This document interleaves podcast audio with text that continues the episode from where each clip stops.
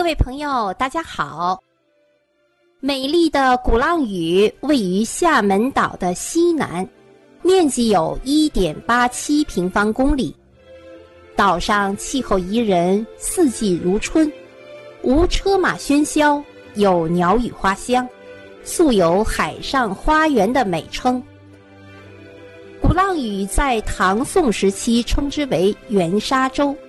因岛上西南海滨的礁穴受海浪的冲击，声如擂鼓，明代改称鼓浪屿。由于历史的原因，中外风格的各式建筑在此地被完好的保留下来了，也使得这里有了“万国建筑博览”之称。小岛还是音乐的沃土，人才辈出。钢琴拥有密度居全国之首，又得名“钢琴之岛”、“音乐之乡”。鼓浪屿主要的观光景点有皓月园、玉园、梳妆花园、日光岩、琴园、鼓浪屿音乐厅、三一教堂、海天堂购、环岛海滨浴场。这里面呢，我们说了九个主要的景点。好，接下来呢，就为您一一介绍一下。第一个，皓月园。皓月园是为了纪念郑成功而建的。郑成功是明清之际军事将领、民族英雄。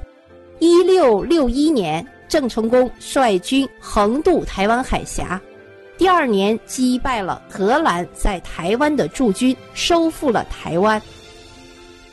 皓月园明代风格的建筑与海景山色交相辉映，构成了一幅天然图画。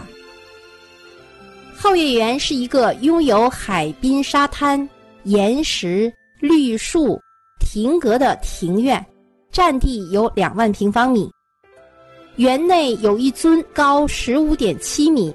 重一千六百一十七吨的郑成功巨型的花岗岩雕像，是园中的主体建筑，也是中国历史人物雕像中最大的一座。第二个景点是玉园，玉园就是林巧稚大夫的纪念园。林巧稚一九零一年出生在鼓浪屿。林巧稚是我国著名的妇产科专家，是中国妇产科学的主要开拓者、奠基人之一。他是北京协和医院第一位中国籍的妇产科主任，首届中国科学院唯一的女院士。虽然一生没有结婚，却亲手接生了五万多个婴儿，被尊称为“万婴之母”。生命天使，中国医学的圣母。御园的道路两侧是花坛，园内有林巧稚大夫汉白玉的雕像，雕像对面有林巧稚大夫生平事迹的展览馆。这是第二个景点豫园。第三个景点为您介绍一下梳妆花园。梳妆花园建于一九一三年，面向大海，背倚日光岩，原是地方名绅林尔家的私人别墅。一九五五年现出作为公园。梳妆花园里的主要景点是藏海园、补山园和钢琴博物馆。钢琴博物馆位于梳妆花园的听涛轩。博物馆里陈列了爱国华侨胡有义收藏的三十架古钢琴，其中有稀世名贵的鎏金钢琴，有世界最早的四角钢琴和最早最大的立式钢琴，有古老的手摇钢琴，有产自一百多年前的脚踏自动演奏钢琴，还有八台脚踏的古钢琴等。这里是中国唯一的钢琴博物馆。第四个景点就是著名的日光岩。日光岩别名叫谎岩，哪个谎啊？就是上面有个日，底下一个光，啊，比如说太阳，太阳光很强烈的时候，晃得我睁不开眼睛的那个晃。相传一六四一年，郑成功来到晃岩，看到这里的景色胜过日本的日光山，便把“晃”字拆开，称之为日光岩。日光岩耸立在鼓浪屿中部偏南。是由两块巨石一竖一横相倚而立，为鼓浪屿的最高峰，包括日光岩和秦园两部分。山上巨石嵯峨，树木葱郁，亭台掩映，登临绝顶，山海奇观，风光无限。厦门鼓浪屿诸岛尽收眼底。第五个景点，我们来说说琴园，也就是音乐之园。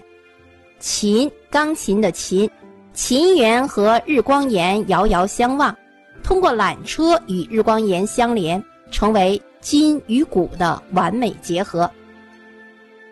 秦园现在建有百鸟园、音像馆、艺术画廊和缅怀先烈的英雄园。英雄园是为了纪念解放厦门鼓浪屿的烈士而建的，在英雄园内还可以看到当年战斗的沙盘。一九四九年九月底，中国人民解放军第十兵团解放了闽南大陆，形成了对金门、厦门国民党军队的三面包围的态势。同年十月十五日。第十兵团三十一军、二十九军开始对厦门发动大海作战。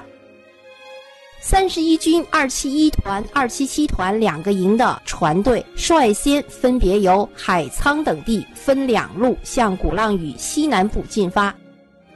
在之前船的密切配合下，英勇的解放军指战员冒着守敌猛烈的炮火，奋勇前进。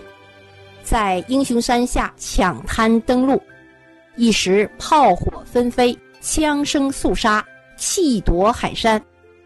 二七一团团长王兴芳等数百位解放军指战员和张水井一家等之前的船工，不幸在战斗中光荣牺牲。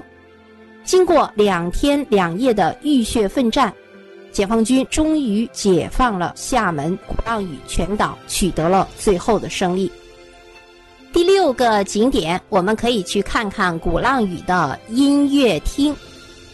鼓浪屿音乐厅于一九八七年二月建成投入使用。音乐厅的主体建筑掩映在古老的樟树及榕树下，一年中常常不定期的举办古典音乐演奏会。诸多著名的钢琴家均曾到此演出过。第七个景点，三一堂。三一堂是闽南最有名的大教堂。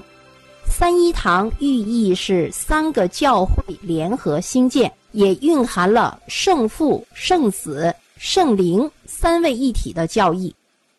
三一堂是一座粉红色的砖墙建筑。呈现十字立体式造型，居中矗立八角钟楼，室内宽敞明亮，会堂有可容纳一千人的座位，室内音质效果极佳。第八个景点海天堂构，海天堂构就是中西合璧的别墅群，位于鼓浪屿福建路三十八号。海天堂构始建于一九二一年，有五幢别墅，是鼓浪屿上唯一按照中轴线对称布局的别墅建筑群。总体风格是中西合璧，大多数为中国传统式的飞檐翘角，檐角均装饰缠枝花卉或溪水蛟龙，可以看到古希腊柱式、西洋风格的窗饰。所有的一切都结合的恰到好处。第九个景点是环岛的海滨浴场。由于厦门是海岛城市，沿海四周的沙滩资源特别丰富仅鼓浪屿周围就有很多自然的海滨浴场其中最常用的有大德记海滨浴场皓月园内的海滨浴场美华海滨浴场等等。